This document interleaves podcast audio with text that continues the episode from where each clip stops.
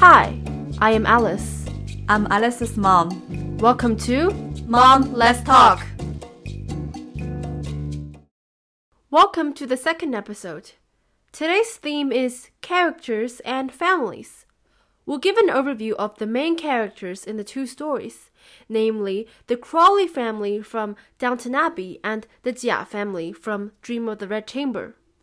Overall, both families are so prosperous and long living that they both have four generations. Yes, interestingly, both families have a grandmother, a matriarch at the top of the structure.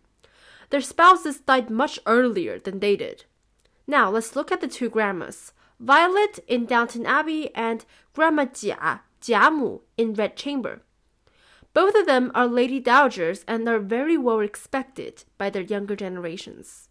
Yeah, they both play an important role in uniting all family members, but in totally different ways.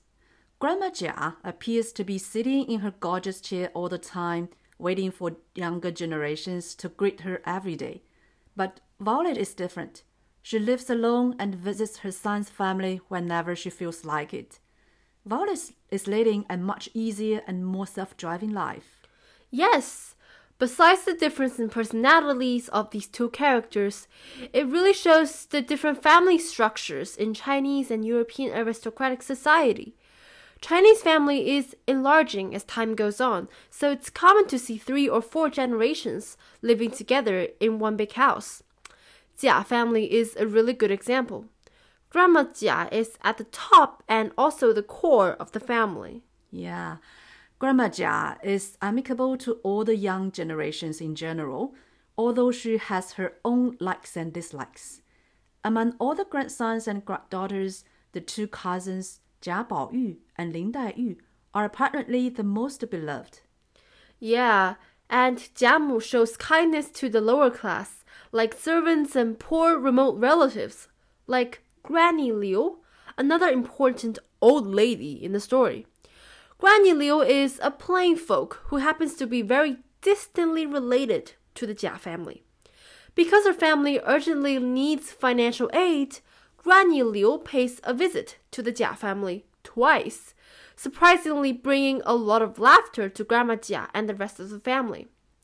Grandma Jia was pretty nice to Granny Liu, asking her to eat and tour their mansion with the family for a whole day, and also satisfied Granny Liu with her financial needs. Everything between the two classes appears in harmony, but I believe Grandma Jia, as a top symbol of the upper class, does not truly hold the notion of equality when she faces Granny Liu. She simply finds the lower class entertaining and new. Yeah. Despite the unpleasant feeling of being laughed at, Granny Liu is very grateful to the Jia family. You know, by the end of the story, Granny Liu pays for the kindness and saves the great granddaughter of the family, Qiao Jie. It's like a circle of giving. Yeah, it shows the gratitude and kindness of the labor class. Now, let's talk about the grandma in Downton Abbey, Violet. The highlight of Violet is not only her iconic British sarcasm, but her interesting relationship with Isabel. Isabel is a middle aged lady who belongs to the middle class. She and Violet come a long way to becoming true friends with each other. Yeah, there's so much to talk about between these two. Growing up in different classes, the two ladies hold totally different values and attitude towards life. Violet is a noble woman from inside to outside, insisting on the aristocratic lifestyle and the importance of tradition and reputation.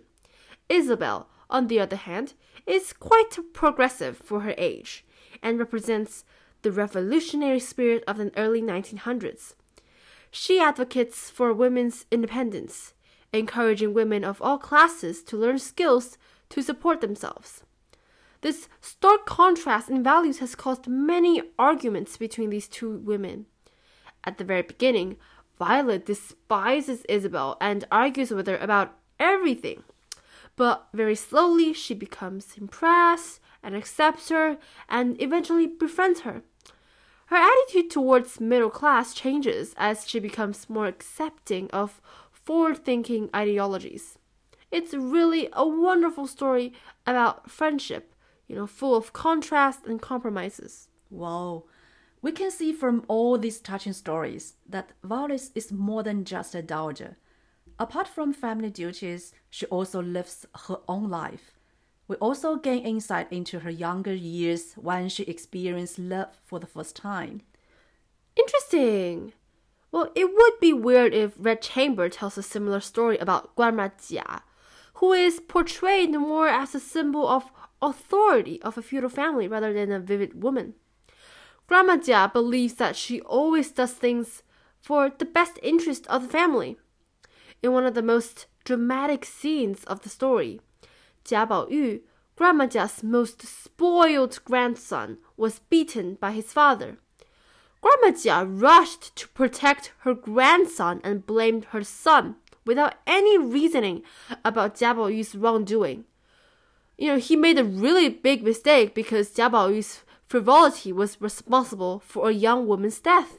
Yeah, I still remember this scene. What she only cares about is keeping Jia Baoyu alive because he's the most important grandson of the Jia family. In the whole story, she acts as a protector of the family hierarchy. We don't even know the true name of Grandma Jia. She's only labeled as a wife or her husband, Jia Daishan.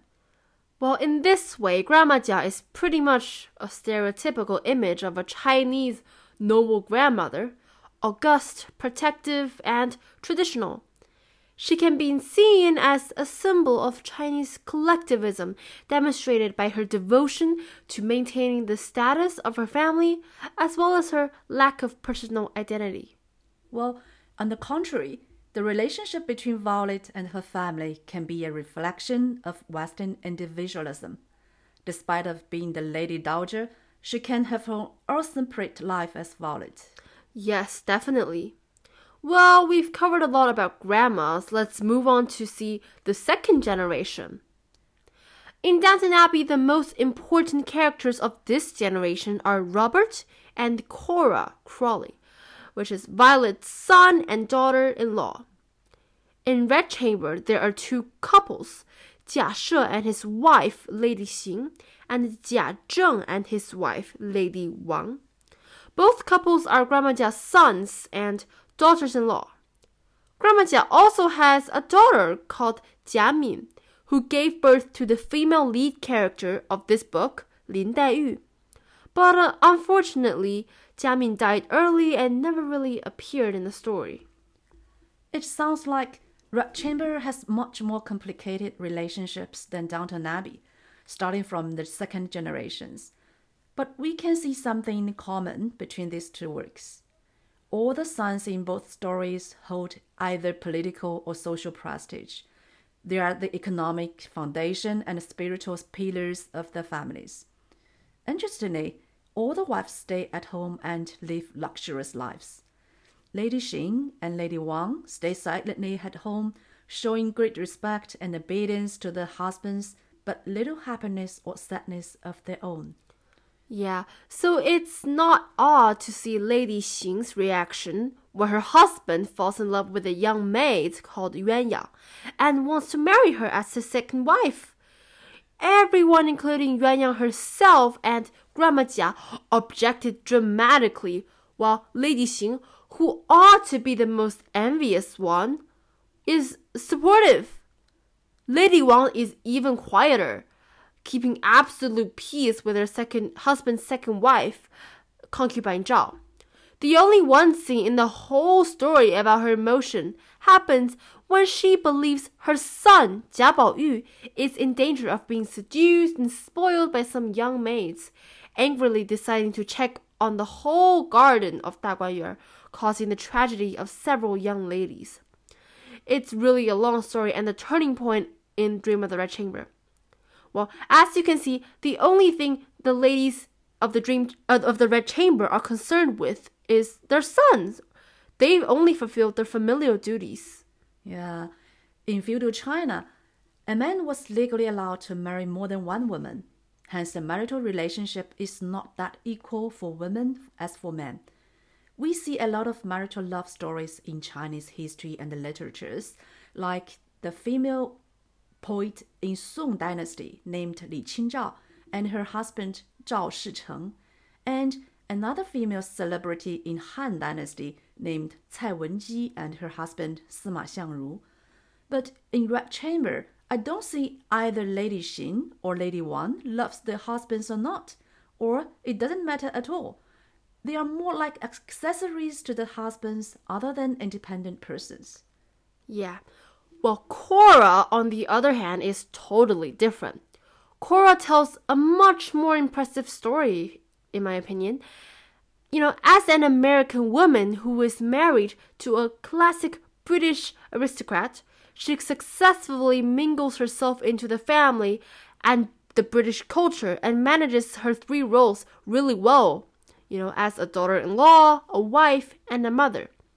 She and Robert have a very intimate marital relationship almost all the time.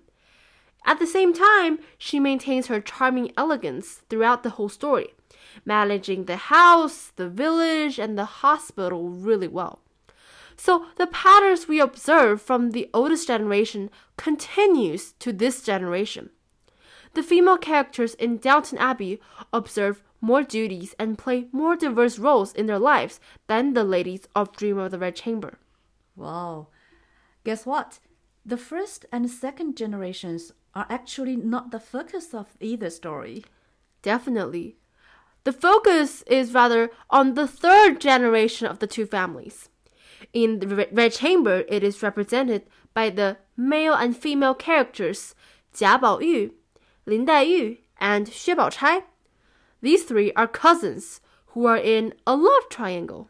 Well, in Downton Abbey, the spotlight is given to the three daughters, Mary, Edith, and Sybil. First of all, the six young characters are not the same age when they first appear in the story. Mary, Edith, and Sybil are in their 20s, they're well educated, they think independently, and are ready for marriage. Whereas Bao Yu, Dai Yu, and Bao Chai are teenagers. According to some theories, the exact age of Bao Yu is 15 years old, Dai Yu is 14, and Bao Chai is 16 when they first appear. Wow, they're literally children. The author of Red Chamber highlights Bao Dai's first meeting. It is one of the most iconic scenes in the whole story. Dai Yu has heard a lot about Bao Yu from her mother, so she watches everything and reacts cautiously when she arrives in the house of Jia family after her mother dies. The first thing Bao Yu says to Dai Yu is, Whoa, beautiful sister, I've seen you somewhere else. When Bao Yu asks whether Dai Yu has a jade like his and Dai Yu replies no, he bursts into anger and shouts, I won't need that kind of weird thing any longer. Then he throws the jade heavily on the ground. Everyone is scared by his behavior because this jade was right in his mouth when he is giving birth, and his name Bao Yu literally means the jade, so the jade is believed to be linked to his fate. Dai Yu feels extremely sorry for her causing Bao Yu's shocking behavior, and she can't help bursting into tears. Well, this is just the beginning of Dai Yu's tears in her relationship with Bao Yu. She cries very often. Of course, it's because of Dai Yu's sensitive personality, but more importantly, it's her destiny. If you guys remember, in the first episode, we talked about a piece of fairy grass and her servant in the fairyland called Tai Xu Huanjing. Well, guess what? The fairy grass is Dai Yu and the servant is Bao Yu. Previously, this servant has been a stone nurtured by the sky and the earth. Since the grass feels super grateful to the servant who waters her every day, every night, the grass decides to pay the servant back with water when she becomes a human. That is, a woman's tears. That's why Dai Yu cries so much for Bao Yu. Wow, what a touching and sad explanation. Because of the stone, which is Bao Yu's previous life, people give another nickname to the novel, The Dream of Red Chamber, The Story of the Stone. Well, let's now look back to Dai Yu's real life. She's not happy largely because of the existence of Bao Chai, who is pretty and elegant. What's more, Bao Chai wears a piece of gold, which is regarded as matching Bao Yu's jade. People say Bao Yu and Bao Chai are born to be married because of the traditional ties between jade and gold. In Chinese, this relationship is called Jin Yu Liang Yuan. But Bao Yu prefers the destined ties between the grass and stone, which is in Chinese is called Mu Shi Qian Meng. Bao Yu truly loves Dai Yu because he feels Dai Yu is the only person who understands his thought in the family. They read banned books together, showing their disobedience toward the feudal rules. Despite the mental harmony between them, Dai Yu suspects Bao Yu's love from time to time and cries almost every day. Write a lot of wonderful poems on paper or on handkerchiefs to express her delicate emotion, and even go to bury the fallen flowers in the garden. Every scene about Dai Yu is as beautiful as a picture. Her burying flowers is regarded as one of the best behavior arts, not only in Red Chamber but also in Chinese classical literatures. Wow, yeah, I can definitely feel your strong love for Dai Yu. A lot of good words for her. Well, let's now turn to the sisters in the Crawley family. They seem to experience much more than Bao Dai Chai, and each of them leads a totally different path in life. Mary, as the eldest sister, is cool and charming. She has a lot of pursuers. Among them, there is Matthew, a young, handsome, remote re- relative of Crawley family, also Isabel's only son. And also And the heir heir presumptive. presumptive of Downton Abbey.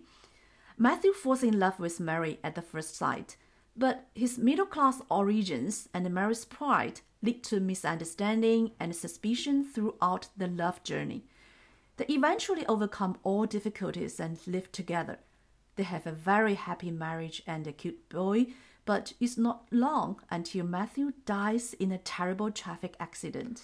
Oh, how sad to see the tragedy after a, such a long journey of love between Mary and Matthew.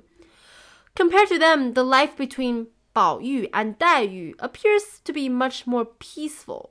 You know, they stay all day in the garden, they visit each other, they eat and drink together, read books, write poems, and play games, but um, with implied conflicts and emotions. So, if Bao Dai's love is vague and intangible, Mary and Matthew's love is vigorous and thrilling. Yes, it's a really good example of how Chinese cultures different differ from European ones in terms of expressing love and emotions. We can see even more interesting contrasts from other sisters in the two families. Edith and Sybil, Mary's two younger sisters, hold very different values. Edith, a plain girl compared to her sisters, lives constantly under the shadows of her glorious elder sister Mary.